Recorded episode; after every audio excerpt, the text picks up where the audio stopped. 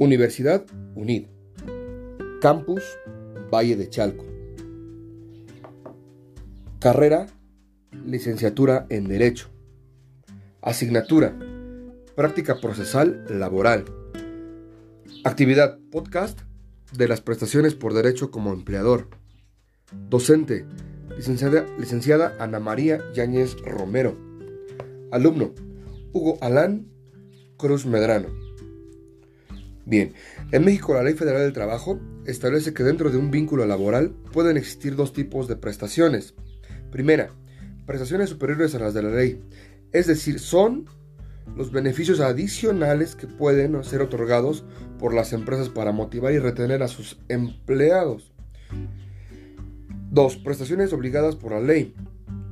Son los beneficios que todo empleador debe cumplir como mínimo es decir, son los derechos básicos que, pueden ser, que no pueden ser modificados a menos que exista un común acuerdo entre las, em, las empresas y el colaborador.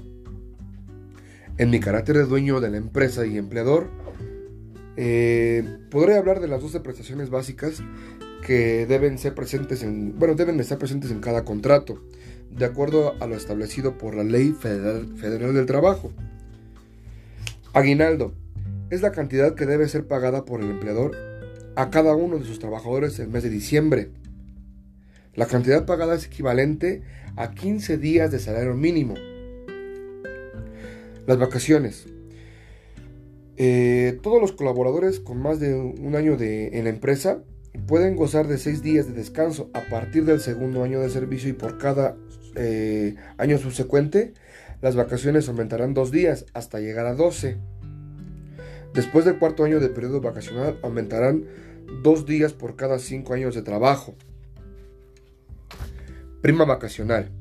Con base en el artículo 80 de la Ley del Trabajo, la Ley Federal del Trabajo, los colaboradores de una empresa tendrán eh, el derecho a una prima no menor, no menor a un 25% sobre los salarios que les correspondan durante el periodo de vacaciones. Eh, prima dominical. Esta es la cantidad adicional que paga una empresa a sus colaboradores por trabajar en domingo.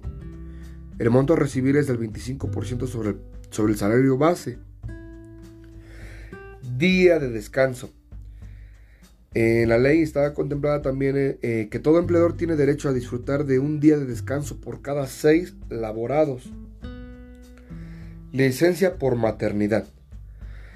Eh, las mujeres en situación de embarazo eh, tienen el derecho de descansar 12 semanas en conjunto, antes de dar a luz y después del parto, con el objetivo de poder disfrutar de la maternidad y cuidar a su primer hijo. Eh, bueno, cuidar a su hijo el primer mes. Licencia por adopción. Es el derecho de, de descanso que tienen los trabajadores que se encuentran en un trámite de adopción. En su caso de las mujeres, las madres tienen un descanso de 6 semanas. En el caso de los padres, se un descanso de 5 días los dos con goce de sueldo. El descanso aplica posterior al día en que se recibe al niño. Licencia por paternidad. Los padres trabajadores tienen derecho a no asistir a sus labores por cinco días, ya sea por consanguinidad o por afinidad. Periodo de lactancia. Es la prestación que debe otorgar la empresa para que las mujeres en periodo de lactancia gocen de dos descansos extraordinarios por día, de media hora cada uno para alimentar a sus hijos. La duración de este periodo es de seis meses, como máxima a partir del día del nacimiento.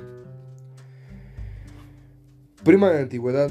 Pago, es el pago adicional de 12 días de salario por cada año de servicio los empleados que pueden recibir este beneficio son los colaboradores que trabajaron por más de 15 años dentro de la empresa y decidan romper voluntariamente con la relación laboral.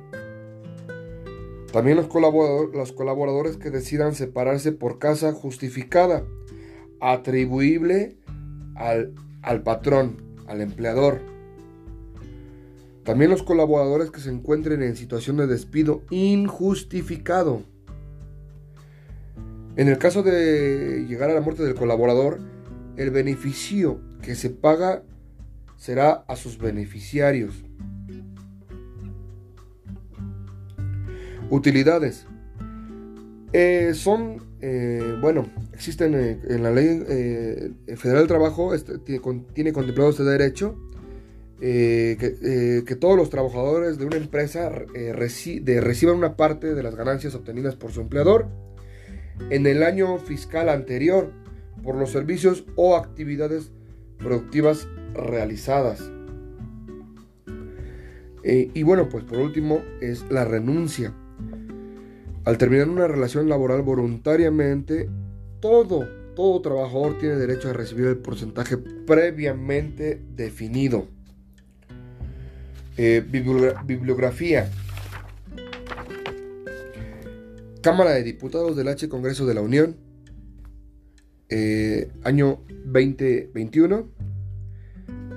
Ley Federal del Trabajo, México, Diario Oficial de la Federación, recuperado del sitio www.diputados.gov.mx diagonal leyes biblio diagonal pdf